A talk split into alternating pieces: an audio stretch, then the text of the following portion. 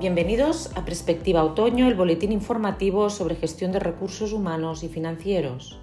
Soy Rosa Farré, consultora senior de Mercer, y quería compartir con vosotros mi artículo sobre el estudio de desvinculaciones 2023, planes de renta e indemnizaciones. En un entorno de cambios continuos que se producen a velocidad de vértigo y ante la necesidad de trabajar siempre con la máxima eficiencia, el gran reto de nuestras empresas pasa por adaptar continuamente las plantillas a las necesidades del negocio. Los planes de rentas o planes de prejubilación siguen siendo la solución menos agresiva y más utilizada por las empresas españolas para llevar a cabo la desvinculación de los empleados de mayor edad. Las empresas redujeron de media un 6,05% sus plantillas mediante prejubilaciones.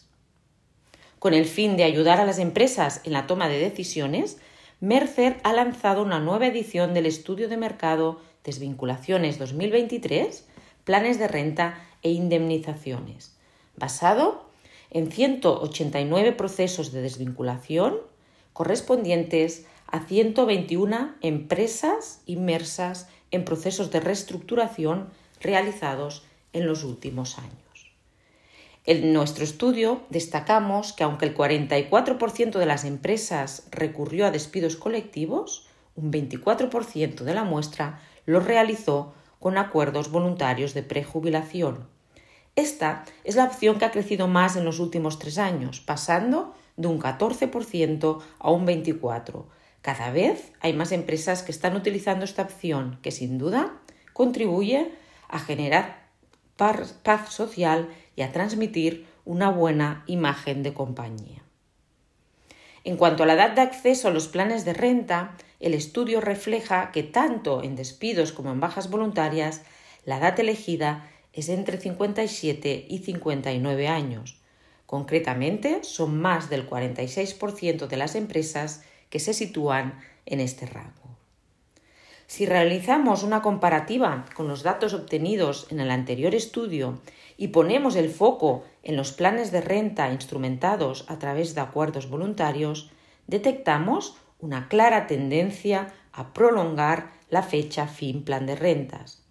Ello se debe a la reforma introducida en el sistema de pensiones que entró en vigor en enero del 2022 y que ha agravado el porcentaje de penalización de la jubilación anticipada voluntaria. Las desvinculaciones en caso de despido suelen calcularse sobre el salario neto. Un 88% de empresas así lo hacen. En este escenario, el porcentaje de renta complementar se sitúa en un 34% de los casos entre el 75 y el 80% del salario neto total.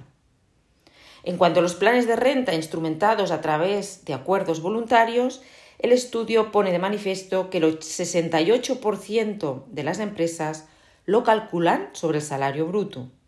En este caso, el porcentaje de renta complementar varía sensiblemente, situándose en un 38% de las compañías analizadas entre el 70 y el 75% del salario bruto total.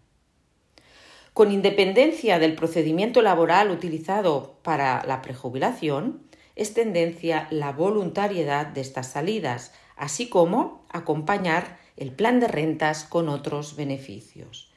El objetivo que se persigue no es otro que el de incentivar la adhesión voluntaria a los sistemas de desvinculaciones, evitándose así el tener que recurrir a prejubilaciones forzosas.